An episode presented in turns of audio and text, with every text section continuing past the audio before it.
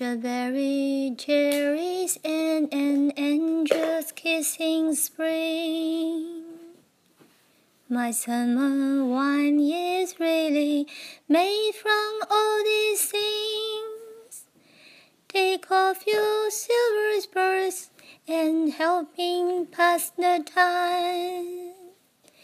And I will give to you summer. Oh.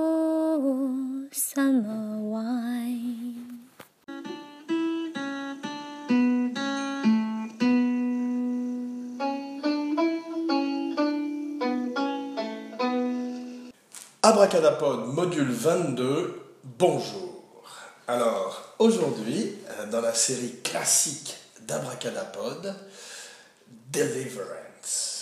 Alors, Deliverance, c'est un film de 1972 de John Borman, que j'aime beaucoup, que j'ai découvert à l'époque, qui maintenant a été un peu réévalué, mais on va, on va parler un petit peu de sa place dans l'histoire du cinéma et de la façon dont, euh, à notre époque, euh, un peu plus politiquement correcte, les choses sont revisitées et revues en Amérique, euh, qui me semble très intéressant.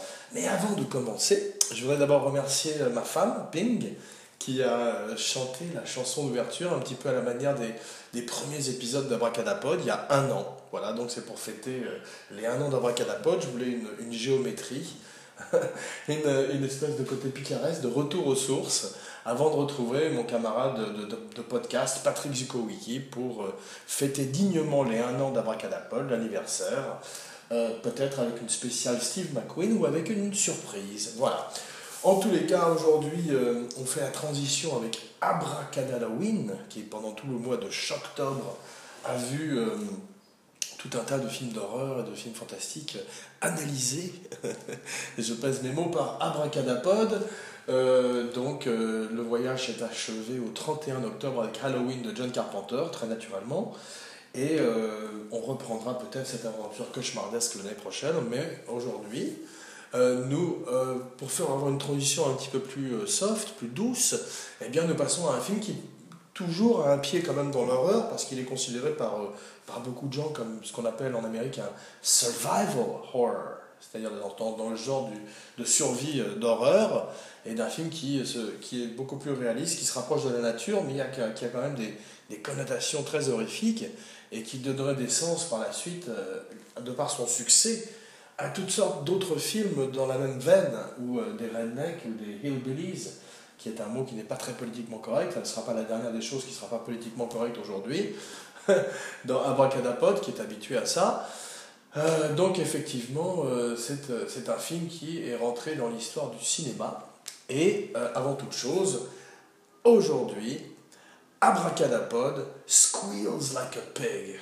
Voilà, une seule accroche parce qu'effectivement on ne peut pas faire mieux que ça. C'est très violent, à l'image du film qui n'a rien perdu de, de, sa, de sa verve. Et euh, qui effectivement aujourd'hui encore a, une puissance euh, très importante, même si certaines choses ont, changé et que beaucoup de, gens, beaucoup de gens ont vu un petit peu comme Jaws.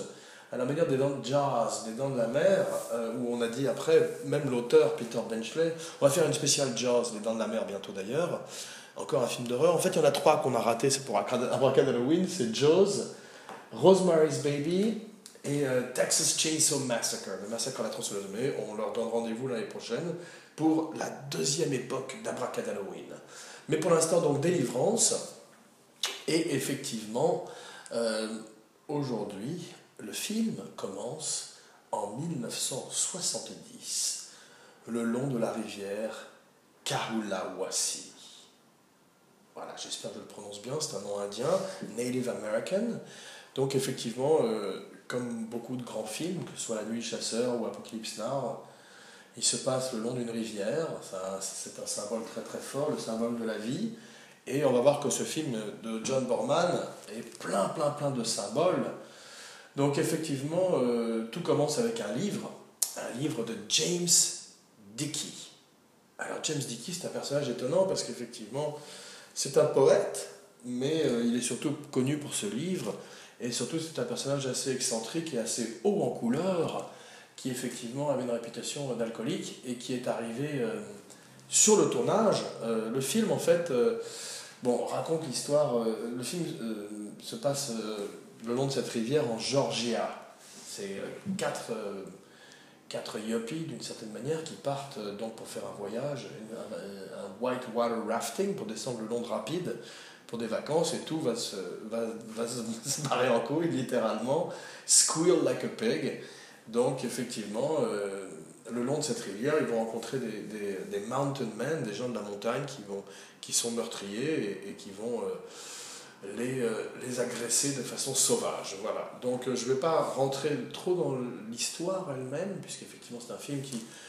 euh, bien que va y avoir pas, mal de spoilers aujourd'hui, c'est un film qui peut-être, si vous ne l'avez pas vu, vous intéressera de voir de façon un peu plus. d'un œil un peu vide, d'une certaine manière. Donc je ne vais pas pitcher le film, mais je vais plonger directement dans la rivière et effectivement euh, raconter l'histoire de James Dickey. Alors James Dickey, il écrit ce livre en 70, euh, ils vont quasiment très vite les droits, un petit peu à la manière de, de euh, William Peter Blatty avec L'Exorciste, et le film étant... euh, John Borman est préconisé pour faire la mise en scène. Alors John Borman, c'était quand même l'homme de Point Blank, donc il était quand même assez hot à l'époque, même s'il sortait d'un beat qui, était, qui s'appelle Leo the Last. Je ne sais pas comment ça s'appelle en français, mais c'est un film qui avait quand même gagné la Palme d'Or à Cannes, donc même s'il il était à Hollywood un petit peu euh, in movie jail, dans la prison d'Hollywood, on- il avait quand même euh, un certain cachet auprès des acteurs, et en particulier de Lee Marvin, avec qui il venait de faire Point Blank. Alors, on boit un verre à la sortie de Marvin. Si, si, il y a bien un moment de boire un verre à la sortie de quelqu'un, c'est celle de Lee Marvin. Une tradition abracadapod, d'ailleurs, je vous réfère au module, un module précédent, spécial Lee Marvin. Mais donc, Lee Marvin lit le script, lit le livre et euh, dit euh, c'est formidable, mais euh, euh, Bo- Borman pense à Lee Marvin et à Marlon Brando, curieusement. Et Marvin dit c'est très très bien, mais il faut des acteurs plus jeunes, il te faut, il faut des gens plus jeunes.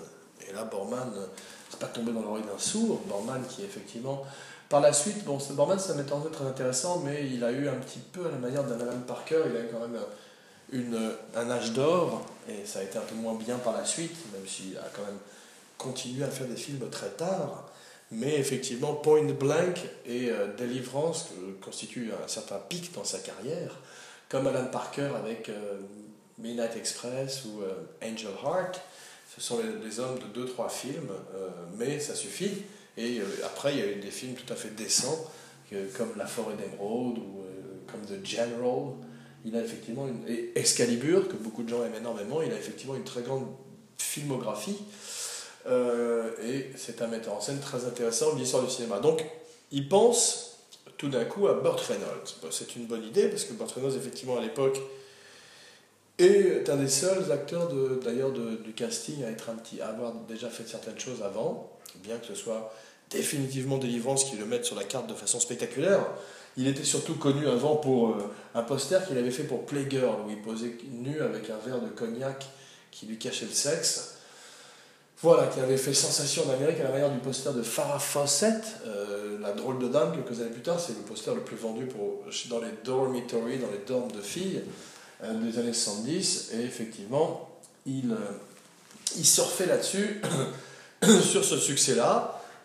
Excusez-moi. Et Délivrance euh, est pour lui l'occasion d'avoir tout d'un coup le lead et de jouer un personnage euh, très iconographique qui resterait probablement le personnage pour le, le plus important de sa carrière, et c'est lui qui lui offrirait une carrière.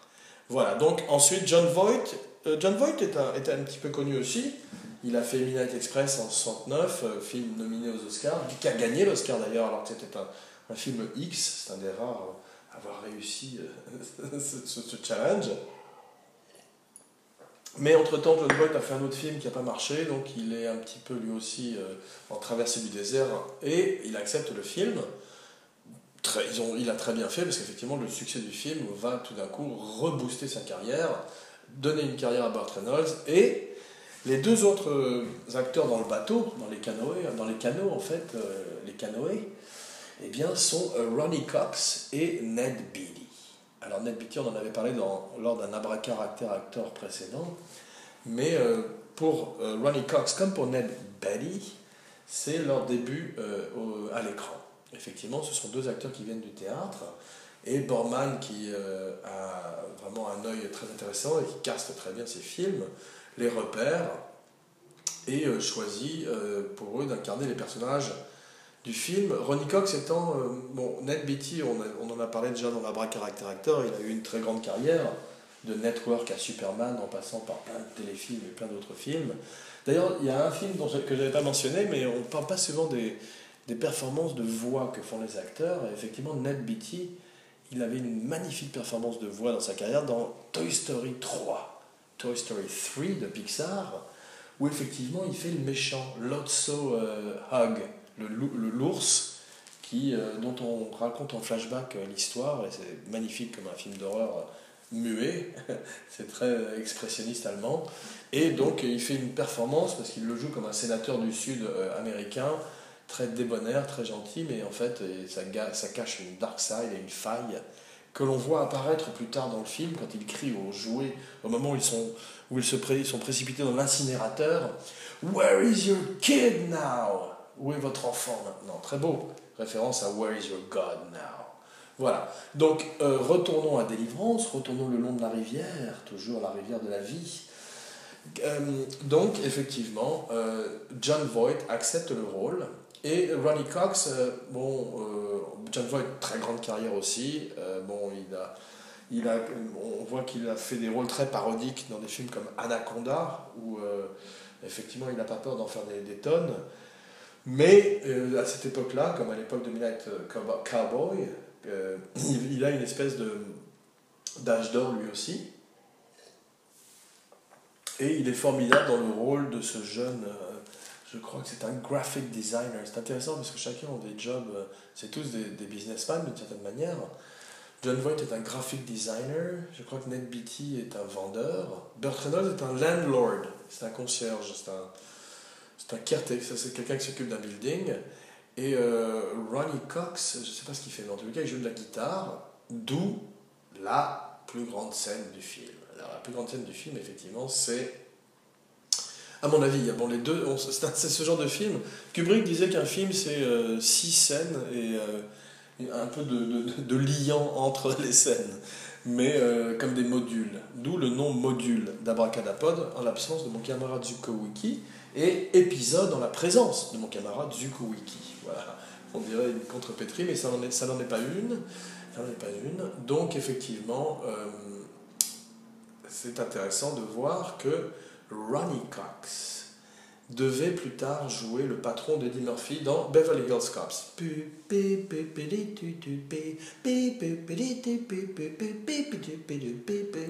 Ça, je m'en rappellerai toujours. Et ensuite, effectivement, beaucoup plus important, c'est lui qui fait le patron de, euh, Robocop, celui qui, qui finance la création de Robocop dans, dans le film, dans le chef-d'œuvre, devrais-je dire, original de Paul Verhoeven. Ça, me donne envie d'en faire une spéciale directement où effectivement Ronnie Cox fait le patron qui, euh, dans la formidable scène où Ed 209, le robot, euh, se met en, mode destructeur et tue un de ses exécutifs devant lui. Donc euh, c'est une grande scène du cinéma ça aussi et ça montre l'humour noir de Verhoeven digne d'un Stanley Kubrick. Voilà, je lève mon verre, mon verre à Verhoeven.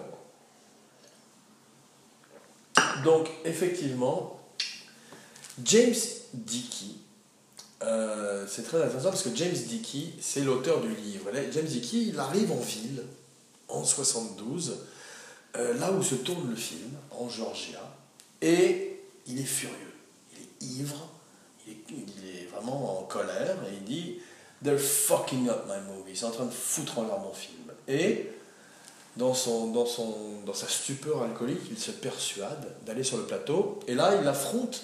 Alors tout ça est allegedly, j'y étais pas, mais euh, quand, quand la légende est, plus jolie, print the legend, comme disait euh, John Ford. Donc effectivement, comme disait Liberty Valance, euh, print the legend. Et James Dickey arrive sur le plateau et se met à affronter physiquement John Borman, dont il n'est pas content. Euh, John Borman commence par... Parce que James Dickey a écrit le livre, mais également le scénario. Et John Borman il commence, arrive et commence à, déchirer 19 pages du scénario, c'est parti. Et effectivement, il euh, se met James Dickey à dos, c'est pas un mauvais jeu de mots euh, par rapport à ce qui va arriver plus tard, Squeal like a big boy. Mais effectivement, euh, James Dickey arrive, euh, lui pète quatre dents et le nez. Donc, Borman refuse de porter plainte. C'est un Irlandais après tout, il a l'habitude des combats, comme dans L'homme tranquille, des combats de rue. Et finalement, à l'arrivée, il deviendrait, copain, pote avec euh, James Dickey, et il l'engage dans son film pour jouer le shérif. Le shérif. Le shérif. du village où s'arrête au début du film cette bande de quatre copains. Enfin, en tout cas, ce qui est intéressant dans le film, c'est qu'ils ne se connaissent pas. Euh, juste John Voight connaît ce personnage de, de Burt Reynolds, qui est un macho, qui lui. Euh, c'est intéressant en fait, parce qu'il est un landlord mais dans les bois, il est à l'aise. Il pense que la civilisation va s'écrouler. Il est ce qu'on appelle aujourd'hui un survivalist, un prepper, des gens qui se préparent à l'apocalypse ou à toutes sortes de, de conspirations et de choses euh, tragiques. Et effectivement, il est prêt. On, a presque l'impression qu'il a envie que ça arrive, euh, l'effondrement de la société. Et ça qui est intéressant dans ce personnage et qui en fait un personnage très moderne, très d'actualité, puisqu'effectivement c'est un thème aujourd'hui plus que jamais qui hante euh, euh, les euh, histoires que l'on raconte sur le grand écran et ailleurs. Donc effectivement, Burt Reynolds est formidable dans le rôle et il joue le rôle de cette brute qui lui n'a qu'une hâte, c'est de tuer et ça va arriver. Donc effectivement, John Voight est un graphic designer qui est le conteur du film. C'est un petit peu à travers ses yeux qu'on voit le film, mais d'une certaine manière, c'est quand même Ronnie Cox le personnage le plus doux et avec lui avec lequel on peut s'identifier parce que tous ces personnages sont un petit peu antipathiques. Ces quatre euh, white men, middle-aged white men, des blancs de la quarantaine qui arrivent ou de la trentaine et qui euh, méprisent euh, les habitants de ce village dans lequel ils arrivent. Et en fait, d'une certaine manière, incarnent l'arrogance de la ville par rapport à la campagne et appelle un petit peu, en tous les cas, annonce le sort funeste, même si personne ne mérite ce qui leur arrive par la suite, euh, qui, va leur tomber sur la tronche. Voilà, donc euh, ces quatre amis décident de descendre le long de la rivière. Ils, ils laissent leur voiture au village. Et là, la scène la plus connue du film, euh, à part l'autre, dont on va parler tout de suite, la scène du banjo.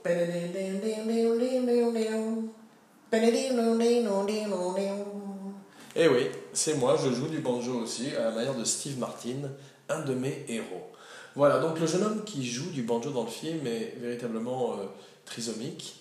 Il est formidable, il est très émouvant, et euh, c'est pas lui qui joue du banjo, ce que, j'ai, ce que je ne savais pas pendant très longtemps, et que j'ai appris non pas à l'occasion de cette émission, mais il y a quelques années, c'est que quelqu'un qui a mis ses bras à travers ses manches excusez-moi, et joue du banjo à sa place de façon spectaculaire dans une scène merveilleuse où, à travers la musique, Ronnie, le personnage de Ronnie Cox, excusez-moi, dialogue avec ce jeune euh, inbred, malheureusement, ce jeune euh, issu de mariage consanguin euh, au cœur de l'Amérique, et effectivement joue une merveilleuse chanson qui s'appelle Dueling Banjos qui d'ailleurs a été un énorme succès au box au, hit parade, comme on disait à l'époque.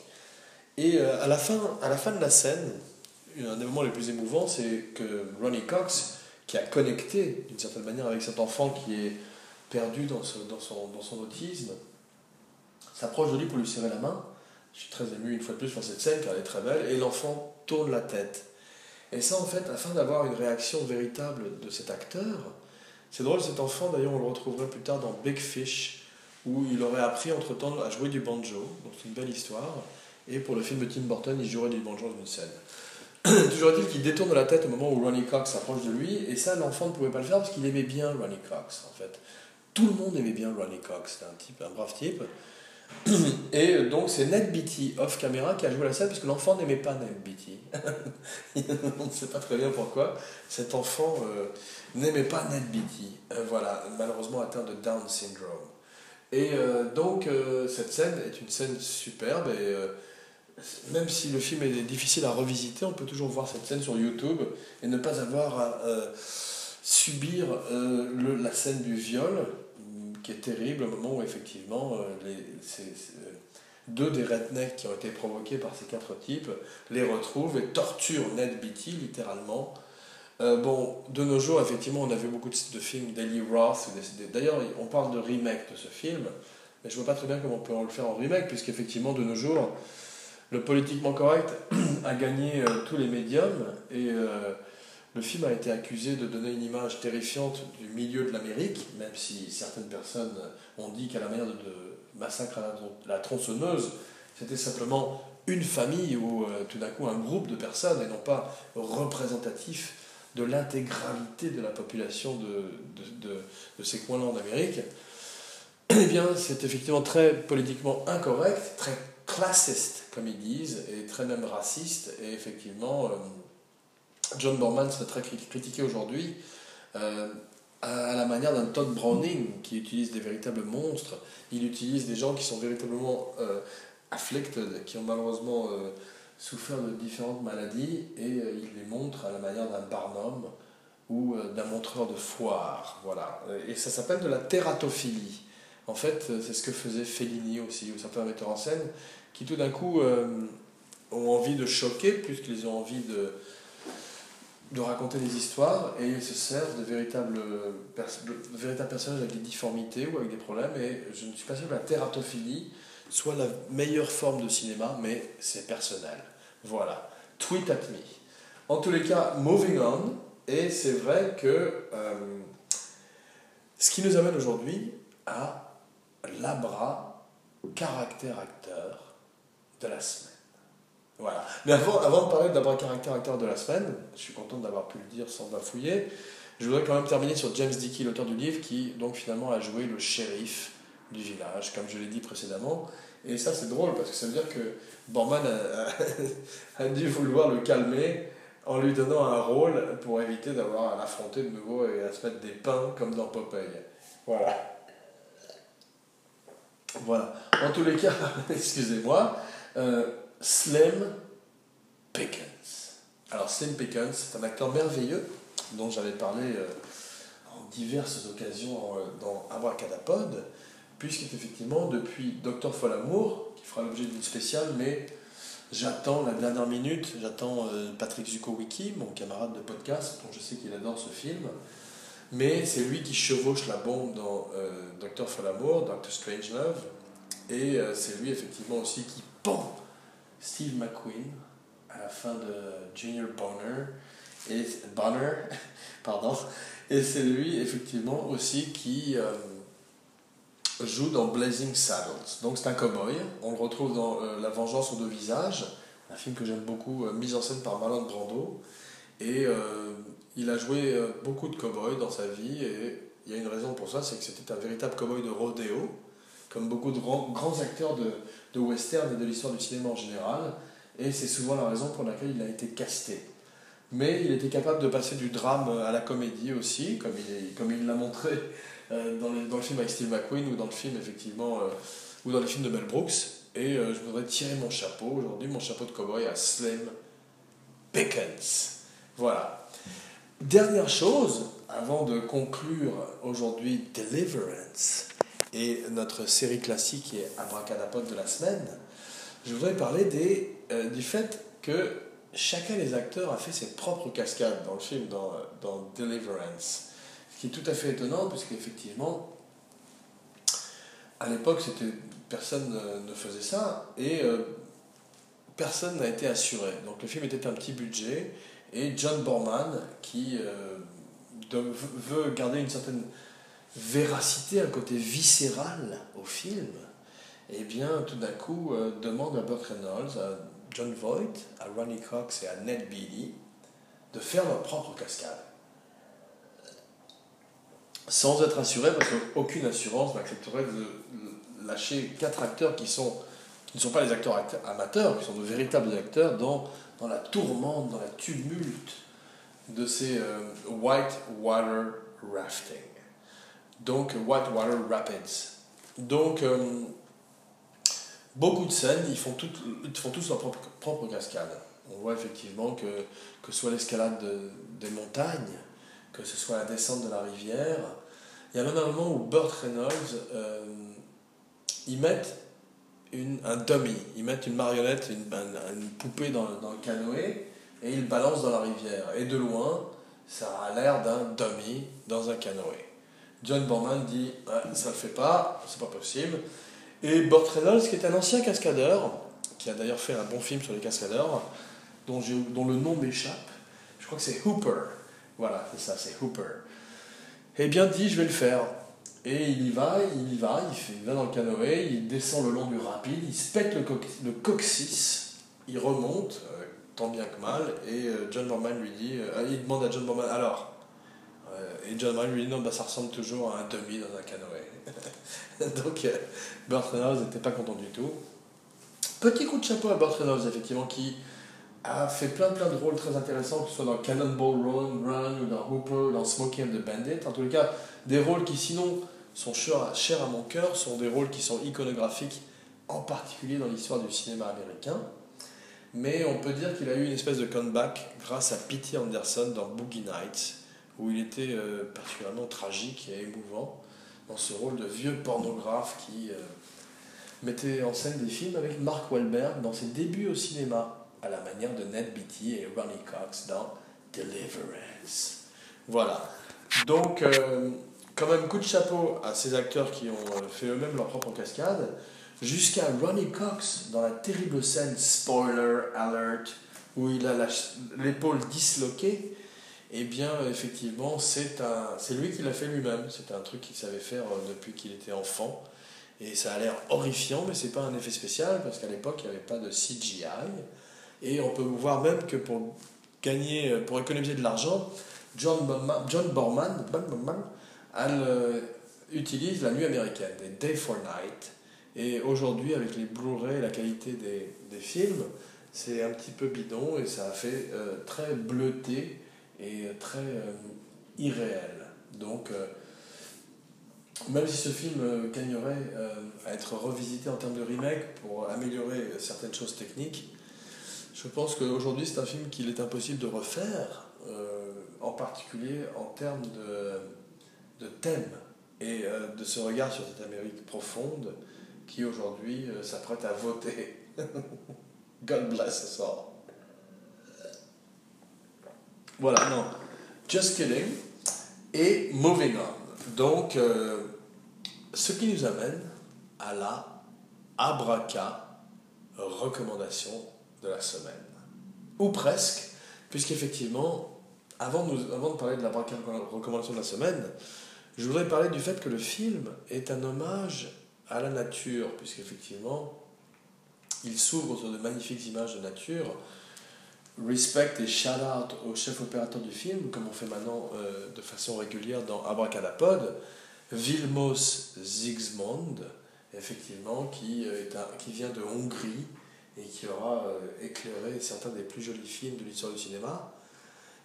En particulier ce film Délivrance qui est fait beaucoup en lumière naturelle, comme on peut l'imaginer, et qui a un côté quasi documentaire, comme on peut voir dans l'esthétique de beaucoup des films des années 70, cher à mon cœur. Cher à mon cœur. Donc voilà. Vilmos Zygmunt, nous te saluons.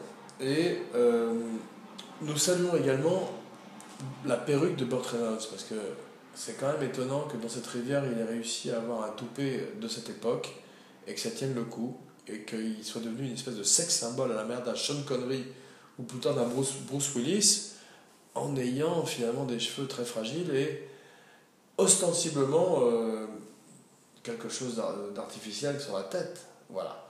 Donc, euh, respect et bravo, et chapeau à Burt Reynolds. Donc, au début du film, on va recommencer, on l'a refait. Non, au début du film, euh, effectivement, cette rivière va être condamnée, va être flooded, et pour laisser place à la technologie, et c'est ce dont parle Burt Reynolds dans le film, Lewis, qui dit effectivement que l'avancée du monde technologique fait que tout va péter un jour, comme dans Terminator, à la manière de Skynet, et qu'il faudra avoir recours au survival et savoir comment chasser et se défendre, voilà, contre l'apocalypse.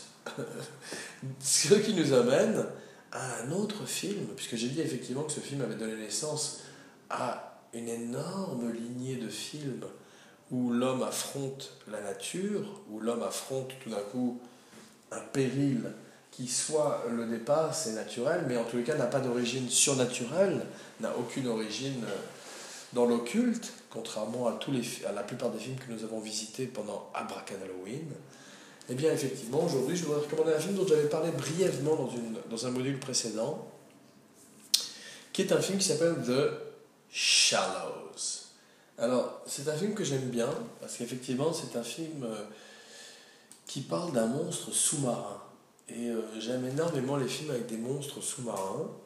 Et euh, ce que je voulais dire sur Jaws précédemment, Jaws, c'est que ce que Peter Benchley avait regretté, à la manière de Spielberg et de beaucoup de gens par la suite, bien que le film de Spielberg soit un chef-d'œuvre, c'est qu'on est diabolisé, c'est qu'on est fait d'un démon, ce requin, alors que ce requin est simplement, dans la vie, ces pauvres animaux qui sont en voie d'extinction sont simplement euh, en train d'essayer de survivre et attaquent assez rarement les humains. Donc, euh, ça reste, Jaws reste un très grand film de l'histoire du cinéma, mais effectivement, euh, c'est pour ça que Peter Benchley, l'auteur du livre Jaws, devrait par la suite reverser beaucoup d'argent dans les fondations pour la protection de l'océan et en particulier pour la protection des requins.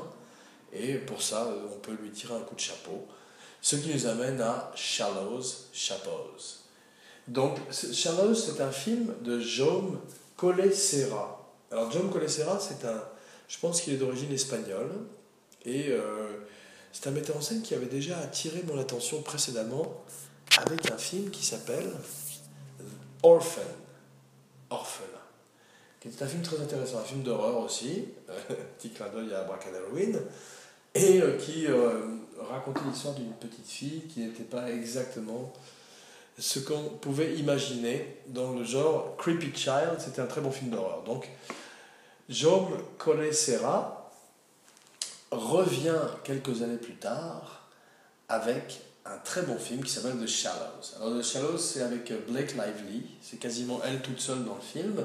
Et elle est face à euh, la peur primale, face à un monstre qui est très réel et qu'il traite de façon très réelle dans le film, puisqu'il, il, à la manière d'un Spielberg, alors qu'aujourd'hui ils ont beaucoup de moyens, puisque John Colessera a eu 17 millions de dollars et euh, a maximisé les effets spéciaux du film, et eh bien effectivement, le requin est un animal qui chasse cette jeune fille qui est partie surfer sur une plage, euh, sur une plage que sa mère avait l'habitude de visiter de son vivant et, malheureusement, et qui malheureusement est décédée.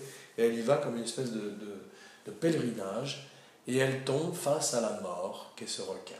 Voilà, donc à la manière de Jonah, à la manière de, du capitaine Akab, elle a tout d'un coup sa baleine blanche, à la manière de ce requin, qui est très bien fait parce que pendant la plupart du film on ne le voit pas, mais il est une présence qui, euh, qui est sous l'eau et qui euh, frappe de façon spectaculaire le peu de personnes qui fréquentent encore cette plage. Je recommande ce film car euh, it's a lot of fun et on s'amuse beaucoup en voyant ce requin pourchasser la femme de Ryan Reynolds. ce qui nous amène immédiatement à la prochaine.